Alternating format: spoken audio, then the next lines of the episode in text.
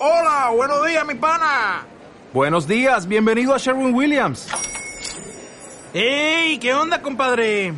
¿Qué onda? Ya tengo lista la pintura que ordenaste en el ProPlus app. Con más de 6.000 representantes en nuestras tiendas listos para atenderte en tu idioma y beneficios para contratistas que encontrarás en aliadopro.com. En Sherwin Williams somos el aliado del PRO.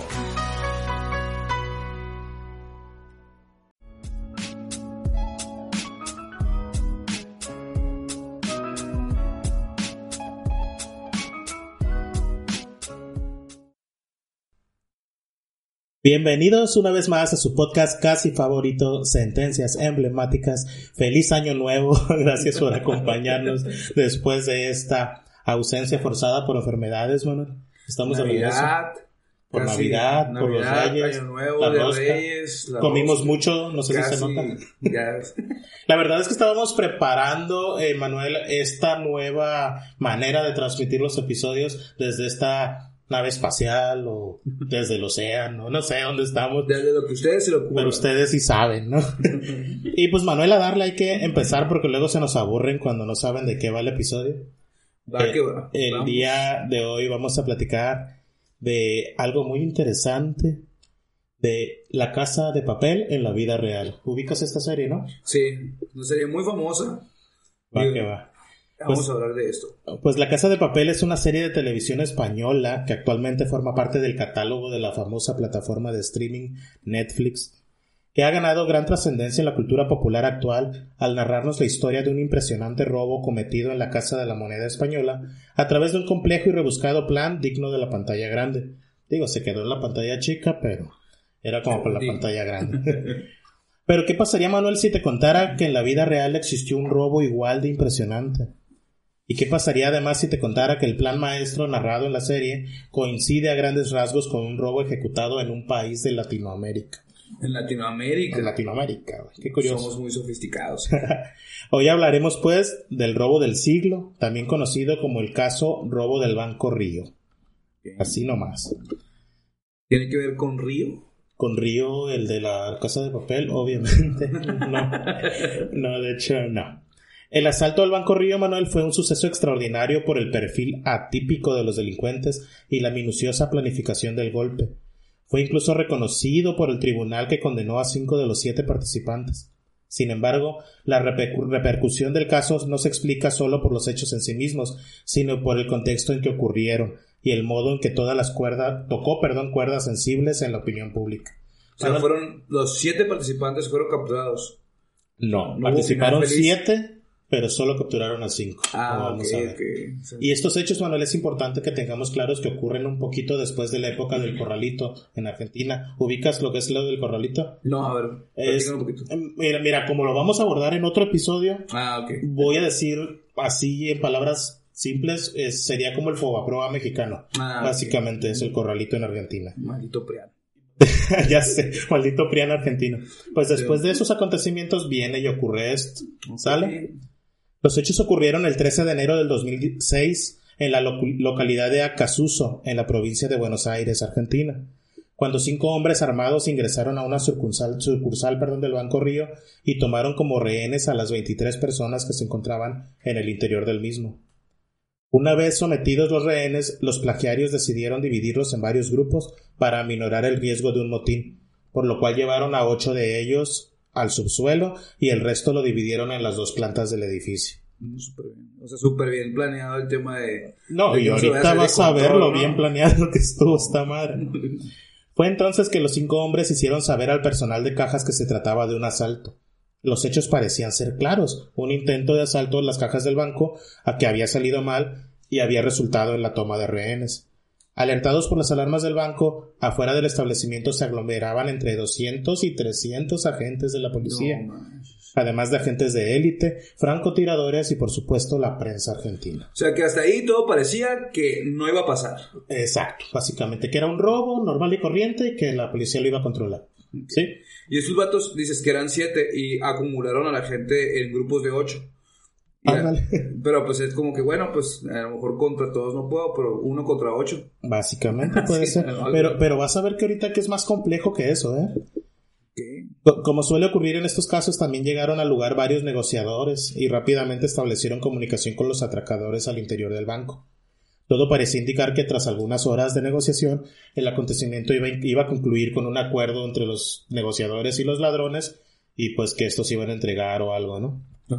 Sin embargo, las negociaciones comenzaron a prolongarse, y a pesar de que los ladrones liberaron a algunos de los rehenes, tampoco parecían tener la intención de salir muy pronto del banco, puesto que solicitaron pizzas a manera de alimento e incluso se dieron el tiempo de cantarle las mañanitas a una de las rehenes que cumplía años ese día. Yo pensé que perros. mis cumpleaños eran épicos, güey. Esta morra le cantaron unos asaltantes. Imagínate, la tienen secuestrada en un banco y le cantan las mañanitas. No, De pronto, Será como. A ver, yo, yo no me quiero imaginar. ¿Crees que ella tenía miedo o le dio gusto? ¿O cuál fue cuál, cuál sería como la emoción que describiría el momento? Pues la neta, a mí si me tienen secuestrado y me cantan las mañanitas, me daría más miedo, güey. Diría, estos vatos están locos. De aquí Y luego sigan con salir". máscaras de payaso. Ándale, exacto. De pronto, Manuel, una vez que habían entregado el pedido de comida, el negociador de los ladrones dejó de responderle a la policía. Así transcurrieron por lo menos cuatro horas en la que la policía intentó sin éxito volver a establecer la comunicación con el interior del banco. Y fue en ese momento cuando finalmente los policías decidieron ingresar al edificio. Al principio los policías se sorprendieron ya que no había rastro alguno de los ladrones, por lo cual pensaron que estos se habían mezclado entre los rehenes para poder escapar. Guau. Bien truchas los polis. Así que comenzaron a revisar e interrogar a los, eh, los rehenes uno por uno. Y pasaron varias horas para que la policía finalmente comprendiera que los ladrones no se encontraban entre los rehenes, No sino que habían escapado a través de un agujero que habían hecho en la pared y que habían tapado con uno de los muebles del banco. Más tarde los policías descubrirían que el túnel conectaba con, un, con el sistema de alcantarillado de la ciudad de Buenos Aires. Ahí nomás. No, más. Por abajo. Por abajo. Pues del chap les quedó. Ya sé. Güey, pues es que es igualito que en la serie, ¿no? En la serie que te digo de la casa de papel, básicamente fingen un robo arriba para mientras escapa por abajo. Fue lo que sucedió. Pero los ladrones no escaparon con las manos vacías, por supuesto, si no, no sería el robo del siglo. Sí, no. Se llevaron consigo aproximadamente 19 millones de dólares Ay, y unos 80 kilos de joyas, los cuales habían sido No, extraídos de por lo menos 146 cajas de seguridad. O sea, los vatos, y ya, digo, para ese entonces, dijiste, pasaron cuatro horas sin haber establecido comunicación. O sea, en ese lapso, ellos ya estaban Ya, llevándose el, el botín, ¿no? Vas a ver, güey, que fueron tan listos que esas cuatro horas no son nada comparado No con la ventaja que le llegaron a tener a la policía. Antes de escapar, los ladrones dejaron en la bóveda, bóveda de las cajas de seguridad un mensaje que decía: En barrio de ricachones, sin armas ni rencores, es solo plata y no amores. Algo así como, es solo Como no se agüiten, güey. Sí, exacto. El dinero va y viene. Exactamente, básicamente. Con esto, Manuel, quedaba demostrado. ¿Perdón? Que hippies, al A final. huevo. De que amor y paz, carnal. Bye. Ya me voy con mis millones. Con esto quedaba demostrado que todo estuvo planeado desde el principio. La intención de los ladrones nunca fue robar las cajas de atención al cliente, ni negociar con la policía para poder escapar. Toda la negociación y el aparente asalto express que había arriba en el banco era solo una estrategia para ganar tiempo, Manuel, mientras vaciaban las bóvedas, pues las cajas de seguridad. Son cajas, Manuel, no en todos los bancos se da este servicio, pero es literal una caja donde tú puedes y metes joyas, metes dinero, metes lo que quieras y el banco lo resguarda. Sí, en muchas series o en muchas películas salen, ¿no? Que son como cuartos completos que tienen como un chorro de cajitas de esos. Como las de Gringotts, ¿no? Harry Potter, Ajá, así que estaba la piedra filosofal, pues igualito. Este, toda la negociación y el aparente asalto había sido una estrategia para ganar tiempo mientras vaciaban pues las cajas estas que te comento y por supuesto mientras subían por el túnel. Pero ahí no había gnomos ni dragones. No, no había nada de eso. Ahí les faltó un dragón. Cuidado. Ándale, exacto. Pues, ¿Tú crees? El cerebro detrás de tan curioso robo fue un hombre llamado Fernando Araujo. Este tipo nació en San Isidro, en una familia de clase alta. Era un artista plástico, profesor de karate y de jiu-jitsu, con estudios hasta el segundo año de ingeniería electrónica. Era bien perro el vato. Sí, o sea, Era el más chico de la O sea, hacía de banda. todo, pues. Sí, o sea, sí, sí, era, era muy inteligente de hecho. y de crear. Y era el más chico de la banda. Digo, tenía 36 años en el momento del robo, pero seguía siendo el más chico, ¿sabes? Era un apasionado de los deportes de riesgo y cada tanto hacía paracaidismo o vuelo en parapente. Él pudo haber sido ingeniero, empresario, arquitecto, cantador, pero un día, Manuel, allá por septiembre del 2004, después de tomarse dos años sabáticos y mientras cultivaba marihuana en su taller y pintaba cuadros, Fernando Araujo se planteó a sí mismo si era posible robar un banco sin heridos y causando el menor daño posible. Así que con esta premisa en mente comenzó a idear su plan. No manches. En principio, su plan consistía en entrar al banco a través de un boquete para robar el contenido de las bóvedas. Sin embargo, pronto se dio cuenta de que dicho plan implicaba severas complicaciones, ya que al estar el banco cerrado, pues se iba a enfrentar a las puertas de seguridad y por supuesto a las alarmas del banco. Durante su planificación, Araujo descubrió que existen dos tipos de protocolos por parte de las autoridades para hacerse cargo de robos a bancos.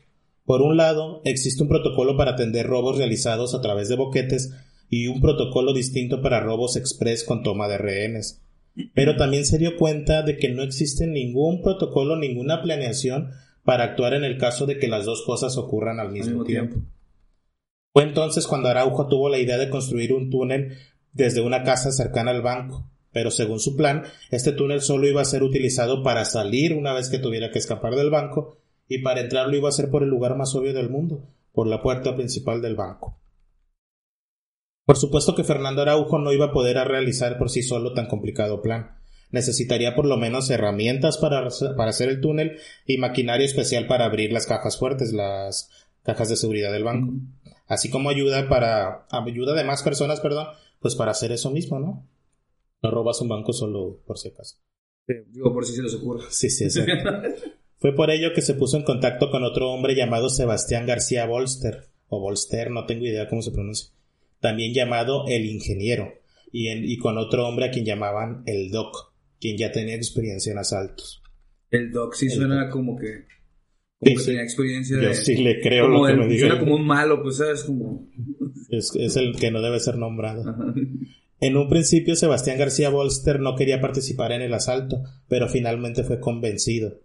Su participación en el acontecimiento terminó siendo fundamental para el plan, ya que García Bolster era un mecánico de motos de agua, por lo cual constantemente acudía al río de la Plata a probar las motos que reparaba, y conocía un, desagüe- un gran desagüe pluvial que llegaba directamente desde el río hasta la parte de abajo del banco Wow. por lo cual solo sería necesario hacer un túnel de unos 15 metros para llegar desde el desagüe hasta una habitación que comunicaba con las bóvedas. O sea, hasta suerte tuvo este vato de Oye, conocer. pero entonces todos esos vatos estaban bien perros, o sea, tenían todo el esquema de cómo estaba acomodado el banco, güey, tenían lo de los protocolos, tenían todo, o sea, tenían, se fue armando las piezas. ¿no? Todo, totalmente. Digo, hubo cosas que te darás cuenta mientras lees el caso que fue cuestión de suerte. Como a este vato, a García Bolster, lo invitan y por fortuna este tipo sabía que existía un desagüe que llegaba hasta el banco. Si no, el plan era desde una casa cercana hacer el boquete. Pero este dice, ah, güey, pues si ya hay un desagüe, pues por ahí. Ya nada más hacemos un túnel de 15 metros y se chingó. Así. A nivel periodístico, este tipo tomó el apodo del ingeniero, pero en realidad solamente era técnico. Él se ocupó de la construcción de un dique y de O resolverlo. sea, usurpador de profesiones. Sí, sí. Oye, pero es que este, como mote siempre es como muy común, ¿no? En los delincuentes, el ingeniero. O sea, ya si llegas a un lugar donde dicen, no, sí, la fiesta del ingeniero y hay tigres y de que mujeres y mucho alcohol, pues ya sabes que no se dedica a algo. Sí, algo legal, ¿no? es ingeniero, no anda haciendo Sí. puentes. Este, este señor se ocupó de la construcción de un dique y de resolver con practicidad los inconvenientes técnicos que el líder le planteaba. Él no entró al banco, sino que esperó afuera del boquete que comunicaba la salita del banco con el desagüe fluvial por donde escaparon. Juntos, estos tres personajes comenzaron a llevar herramientas al desagüe, así como un equipo que les permitía tener luz en el interior del mismo para poder comenzar con la construcción del túnel. En este punto le contaron del plan a otra persona, un hombre llamado Rubén Alberto de la Torre, quien había sido parte de una banda que robaba bancos y camiones blindados en los años 80. Wow. O sea, reclutó a puro pesado. A puro pesado, literalmente. Y hasta retirados, ¿no? Porque ese... De hecho, ajá, exacto, también retirados. Sin embargo, el plan era bastante costoso, por lo cual se dieron cuenta de que iban a necesitar de un inversor más, por lo cual integraron a la banda a Luis Mario Vitete Sellanes o Sellanes. Vitete tenía una amplia carrera como ladrón de bancos y escruchante, pero su experiencia también era amplia como boquetero, por lo cual su participación fue de vital importancia, ya que fueron principalmente él y Fernando Araujo quienes se encargaron de cavar el túnel. esta palabrita escruchante es, pato era de estos ladrones que se meten a las casas cuando no hay nadie y roban. O sea, él nunca robó armado ni nada. Escruchante. Escruchante. Pero es una palabra, este, solamente de Argentina. Yo creo que es ¿o? del largo de argentino, Sí. sí. Ah. Pero la participación de este personaje no se limitó a la construcción del túnel. Él también fue el encargado de negociar con la policía durante el atraco, con la finalidad de ganar el Ah. tiempo suficiente para que sus compañeros abrieran todas las cajas. ¿Quién fue el que estaba negociando? Vitete. Vítete. Para cumplir con este rol, Vitete estudió teatro y oratoria. Todos y cada uno de los aspectos del atraco estaban perfectamente planeados. De hecho, Fernando Araujo, el que ideó el plan, también se capacitó en reanima- reanimación cardiopulmonar y primeros auxilios. Esto con la finalidad de que si un re- rehén se desmayaba o entraba en crisis, él atenderlo. No querían que nada pusiera en riesgo la operación. Todo, todo Manuel estaba preparado. Ah, Ni siquiera la elección del banco que iban a robar fue casuali- casualidad. Se eligió esa sucursal debido a que estaba ubicada en un barrio de clase alta, por lo cual los clientes tendrían una buena posición económica y el robo no les causaría graves problemas durante el tiempo en que el banco les regresaba lo que les pertenecía. Wow, o sea, todo, hasta con Todo. código de ética, Ándale, en lo no ético. Dicha planificación, en conjunto con las complicaciones técnicas de realizar el túnel, es lo que propició que el robo durara, o más bien se ejecutara, más de un año después de que comenzó a planearse. El plan de huida consistía en atravesar el desagüe en botes inflables, pero para ello era necesario aumentar el nivel de agua, por lo cual García Bolster, el ingeniero, construyó un dique para acumular agua en el desagüe y aumentar su nivel. Que es un dique, o sea, como... Como una presa, Ah, ok. como- como- sí, una presa básicamente. Es este, ponen una, una tabla o cemento o lo que sea y no deja que el agua fluya, sino que se va acumulando. Manuel, este está bien curioso. Un día antes del robo, las alarmas sísmicas del banco sonaron en al menos tres ocasiones. Sin embargo, al no encontrar nada durante las revisiones estructurales, la seguridad del banco decidió apagar las alarmas porque pensaba que estaban fallando. No manches. Solitos. Sí, exactamente. Finalmente, tras metros y metros de tierra, las herramientas de los ladrones se toparon con concreto, señalando que se encontraban muy cerca de cumplir con su objetivo. Los ladrones siguieron sacando concreto hasta que dejaron una pared de apenas cuatro centímetros de espesor entre el túnel y la habitación de limpieza del banco. O sea, ya estaba de que poquito más y nada más para Ya, espera. ya estaba. O sea, duraron todo un año haciendo la planificación, la ejecución, como que paulatinamente. Dicen, hay, como es un caso relativamente reciente, hay muchas entrevistas de ellos, güey, y dicen que tan solo la construcción de- del túnel de 15 metros les tomó un año. No manches. Ah, o sea, pues lo hacían ellos mismos, güey, con palas, con palos, picos, etcétera. Pero, o sea, qué perseverancia. Sí, exacto. Ya quiero saber quiénes son los que se salvaron. ya sé. Poco antes de, de esto que te digo de que ya estaban ahí a nada, Ajá. habían terminado por integrar al equipo a otra persona más, Julián Salo Echevarría, también conocido como el Paisa, quien Qué tendría bueno la que le ta- pusieron el paisa, güey, está más fácil que su ya sé, está más fácil que su apellido.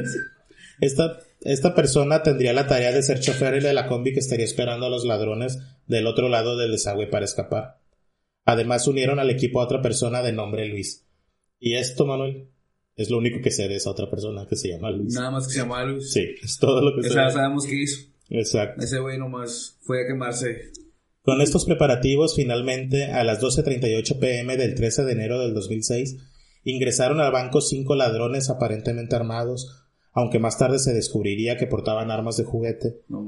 Y como si se tratara de una obra de teatro muy bien ensayada, comenzó la simulación de un robo a mano armada con toma de rehenes. Por la puerta principal del banco ingresaron Rubén Alberto de la Torre y Mario Vitete. El primero de ellos vestido con un atuendo casi cómico de médico, incluyendo bata y estetoscopio. Chivazón. Ya sé. Mientras que el segundo portaba un traje gris, anteojos desechables, un bigote falso y un kiva o ante- anteojos desechables de esos que se salen los ojos, ¿no? Así. Ya sé. Y, y, y uno de estos gorros, bueno, no le quiero faltar el respeto, pero yo lo veo como un gorro de los que usan los judíos. Ah. Esos. Ellos dejaron justo en la puerta del banco un vehículo con la finalidad de que los policías pensaran que en ese se iban a intentar escapar. Por la entrada del estacionamiento del banco entraron los otros tres hombres. Ellos venían en un segundo auto en el cual transportaban una máquina que ellos mismos habían inventado y con la que iban a romper las cajas fuertes. O sea, pero ese entró por la puerta. Esos, esos entraron por la puerta del estacionamiento. Pero la máquina esa. Ajá, la metieron por ahí. Ah, sí. ok. Sí, exactamente. Ya en el interior del banco, Mario Vitete se puso un pasamontañas y asumió su papel como negociador. En todo momento sostuvo la historia de que había estado preso y que apenas había sido liberado hacía 15 días.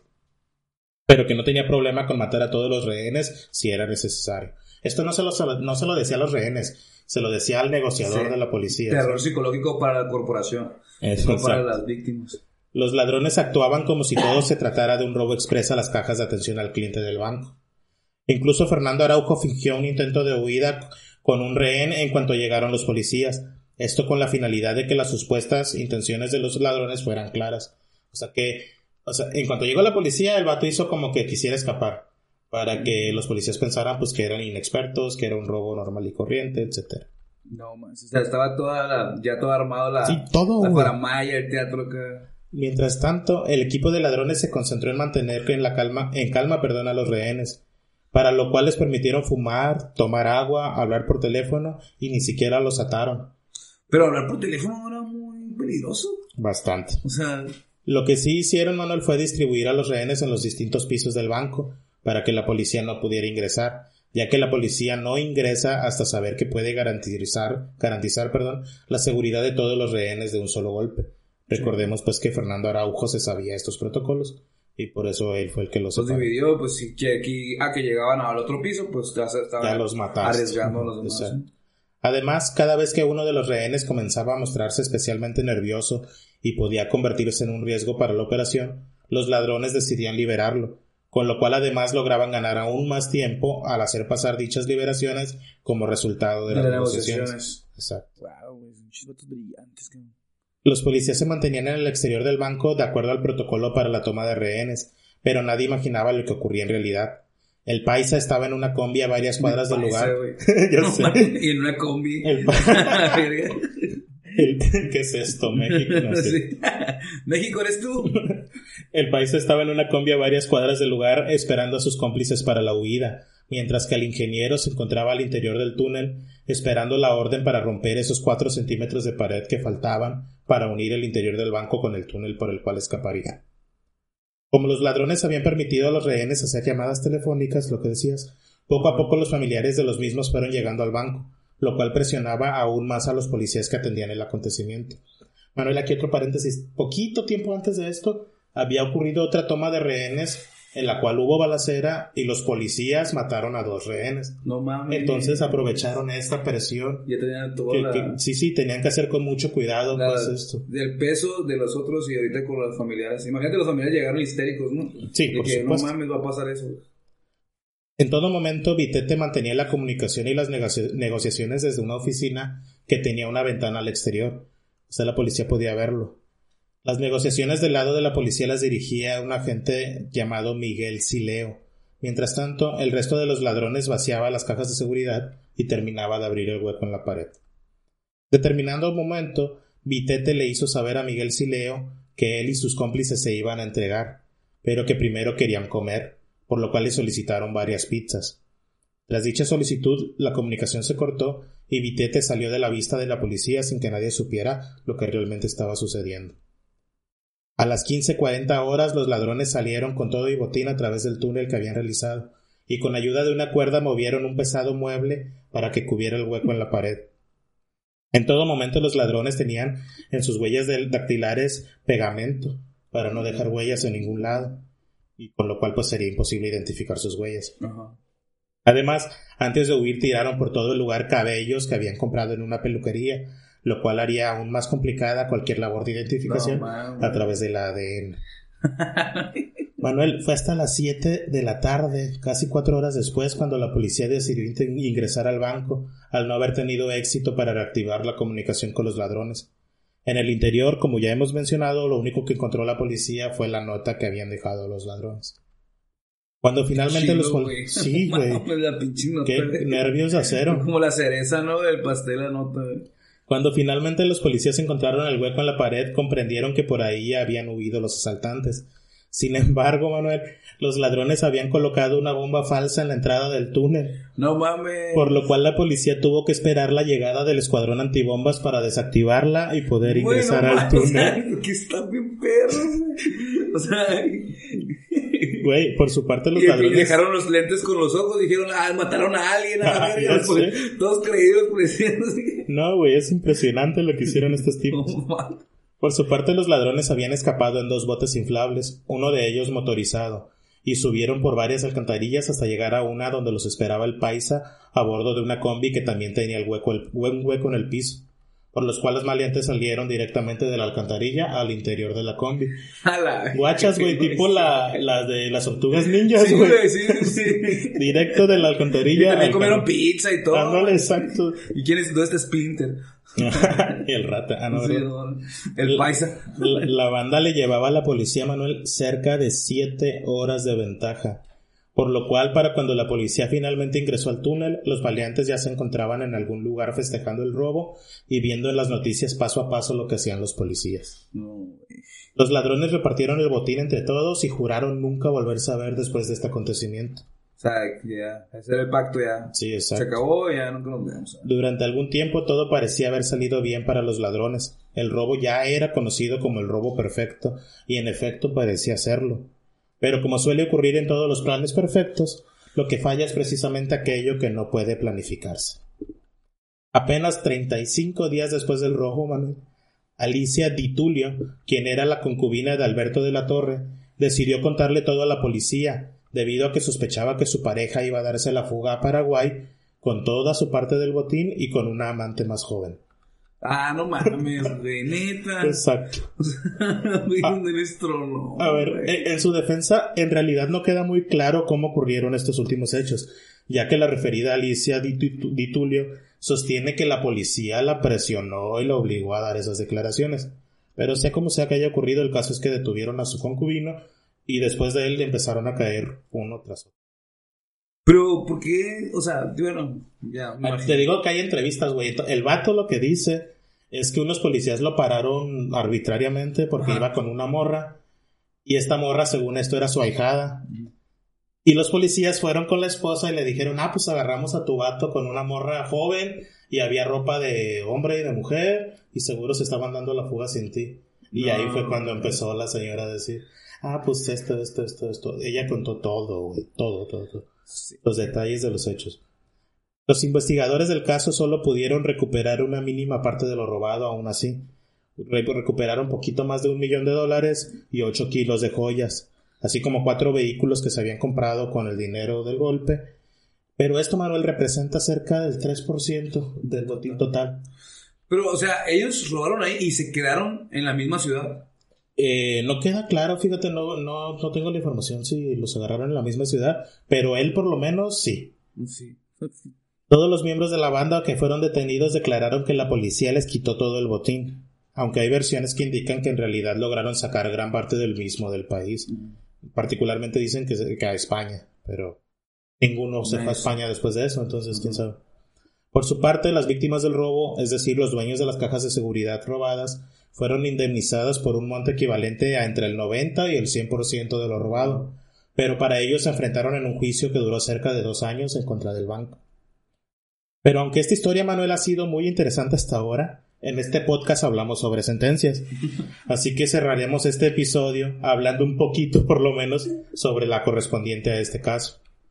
En 2010, después de un juicio oral y público, los jueces María Elena Márquez y Alberto Orto- Ortolani, así como Gonzalo Aquino, del Tribunal Oral en lo Criminal número 1 de San Isidro, condenaron a Alberto de la Torre, a Araujo, a Salo Echeverría y a García Bolster a penas de entre 15 y 9 años de cárcel.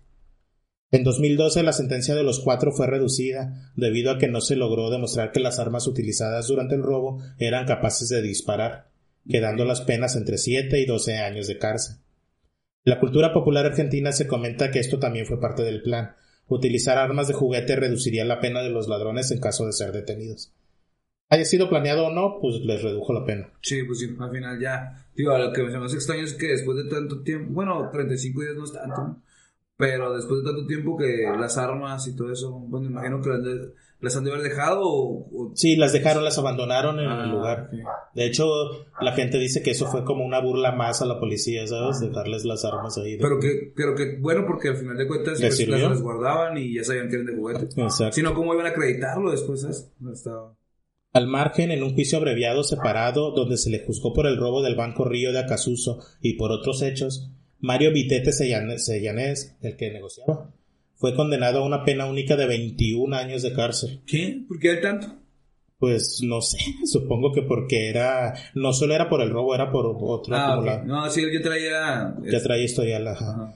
El caso Vitete Manuel es especialmente interesante de todas maneras, ¿eh? ya que eh, él era uruguayo y podía acceder a una figura llamada extrañamiento, la cual está contemplada en la ley de migración argentina y la cual consiste en que solo pagas la mitad de tu condena y eres expulsado a tu país, pero eres expulsado en libertad. La única condición es que ya no puedes regresar a Argentina. Ah, ok. O sea, como 10 años o 6 meses y ya. Exacto, pero sin, pero sin embargo, güey, lo dije. Madre. Ay, perdón. ¿Ya somos esos podcasts? Ya, sí, somos casi la cotorriza. No, no es cierto. Sin embargo, en San Isidro, lugar donde fue condenado por el llamado robo del siglo, le negaron el derecho a la figura de la, del extrañamiento.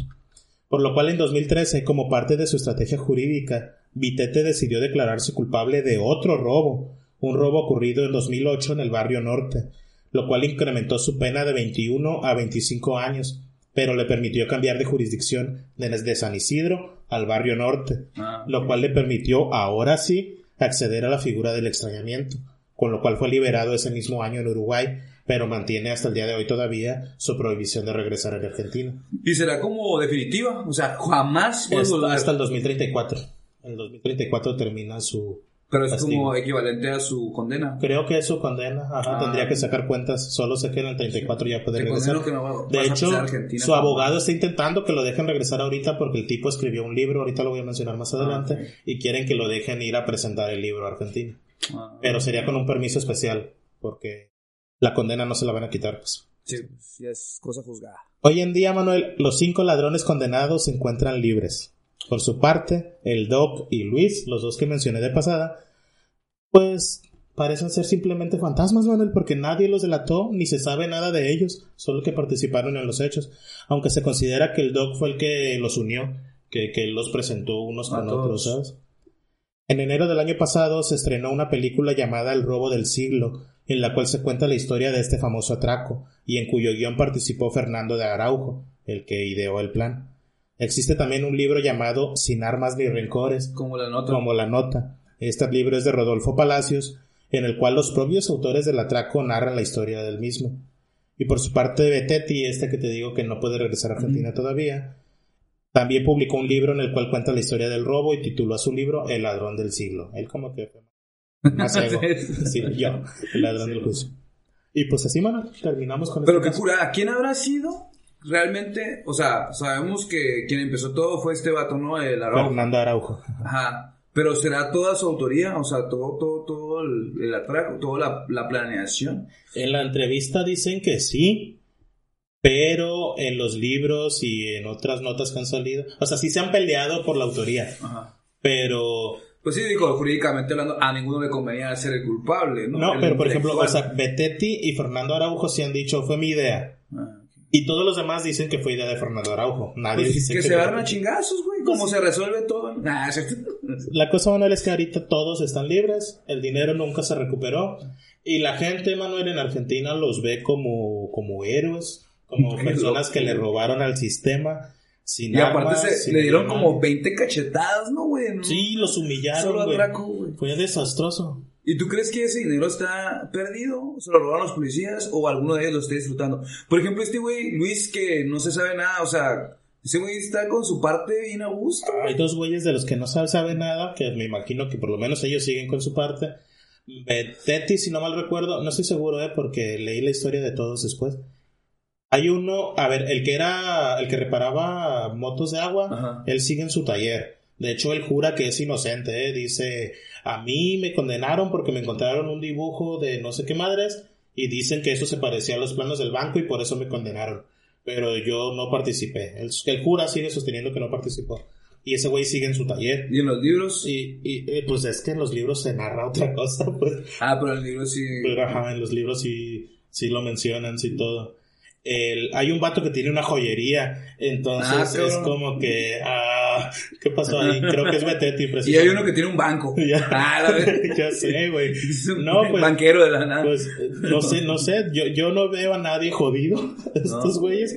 Entonces yo pienso que, que por ahí anda el dinero escondido. Qué loco, ¿no? O sea. De hecho, güey, hay otro, no sé cuánto tiempo llevamos, la neta, ni lo estoy controlando, pero hay una anécdota curiosa sobre este caso, güey. Estuvo, ocurrió como dos años, bueno, como un año y medio antes de que ocurriera el robo, que casi, casi un guardia de seguridad evita que el robo ocurra, güey.